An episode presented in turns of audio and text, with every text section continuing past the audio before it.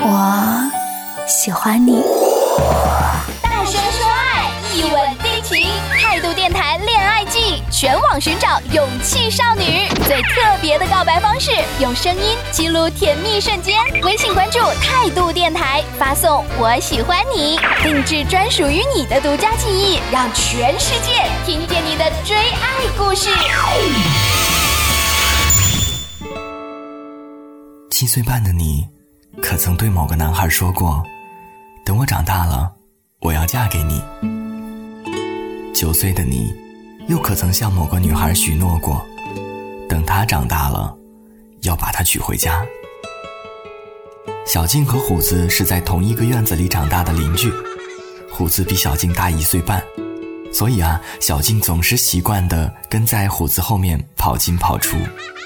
当有别的孩子想欺负小静时，虎子总会护着小静，而虎子从别人那儿抢来的玩具，也总会让小静替他藏起来，不让爸妈发现。嗯，当时我们整个院里有七八个小孩，但是我就喜欢跟在他后面跑出跑进的，所以当时很多大人都喜欢逗我，就说让我长大了就嫁给他好了。那时候我哪懂这些，大人说什么就乖乖听着呗。在很长的一段时间里。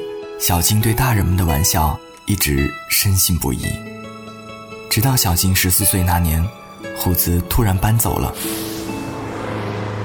就在虎子离开的那天，小静一个人坐在虎子家门口，哭了整整一天，哭的那叫一个撕心裂肺呀，就像是这辈子再也见不到了一样。后来我一个星期都没去上学，就很难过，每天趴在窗台上盯着他们家的大门看。在父亲的帮助下。小静终于打听到了虎子新家的地址。那时候也有电话，但是长途电话费很贵，所以我就开始给他写信。从学习聊到生活，学校里遇到的人，家里发生的事，他们什么都聊。每两个礼拜一封信，从寄出去就开始等回信。每天放学回家第一件事，就是冲到收发室去看信。这样的关系维持了三年。直到虎子在一封信里告诉小静，他遇到了一个喜欢的女孩，不知道应该怎么样去表白，请小静支招。我当时是哭着看完那封信的，我就一直在想应该怎么回他，是假装什么都没发生，认真的给他建议呢，还是跟他说，其实我也喜欢你？那段时间我觉得我都快疯了。最终，小静决定什么都不做，不给虎子建议。也不表明自己的心思。虎子看小静一直没有回信，于是又写了一封过来询问情况。小静还是没有回，虎子有点急了，直接打电话到小静家里，小静却拒绝接听。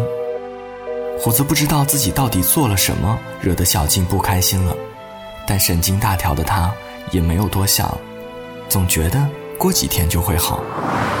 从那封信之后，我就再也没有给他回过信了。但是他还是一直在给我写，就好像什么都没发生一样。他在信里跟我说怎么追那个女生，怎么被人家拒绝，怎么难过。我真的每一封信都是哭着看完的。那段时间，我又有点小期待能继续收到他的信，但又有点害怕收到，就很矛盾。渐渐的，虎子的信也变少了。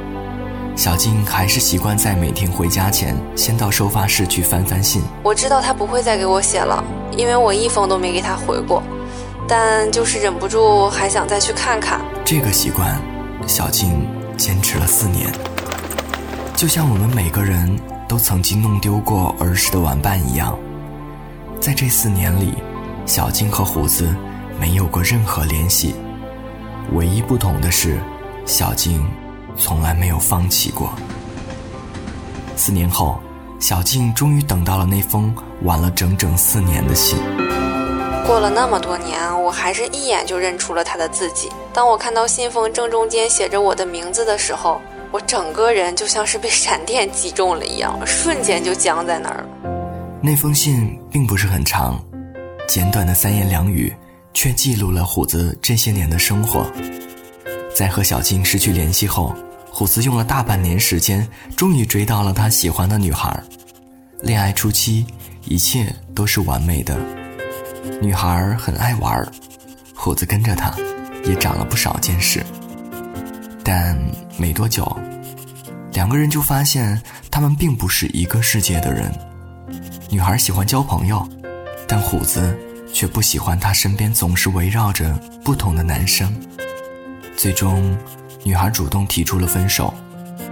失恋后，虎子把自己封闭了起来，并用了大半年时间重新审视自己的人生。在整理旧物时，无意间翻到了曾经和小静写的信，这才突发奇想，想再写一封。他有好多话想告诉小静。他在信里问我，当时怎么突然就不给他回信了？他说有好多话想跟我讲。说实话，我在看那封信的时候，整个人的情绪都是很激动的。但是真正攻破了我最后一道防线的是他的最后一句话。他说：“如果你现在在我身边就好了。”瞬间我就崩溃了。就是这样简简单单的几个字，彻底点燃了小静深藏在心底多年的希望、紧张、期待、恐惧、渴望，似乎所有的情绪。都在同一时间朝着小静涌来。当时我的脑袋就是一片混乱，什么都来不及去想，就只有一个念头：我要去找他，我要立刻马上出现在他面前。寄出那封信后，虎子很忐忑。四年没联系，他不确定小静还能不能收到这封信。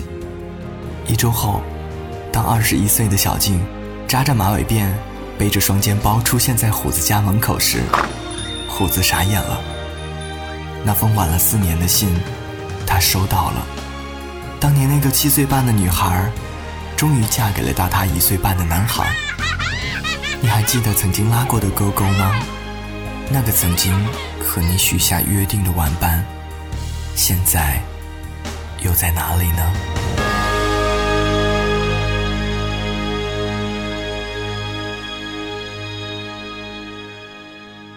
态度电台恋爱季，大声说爱，一吻定情。一吻定情穿越时空，重塑经典。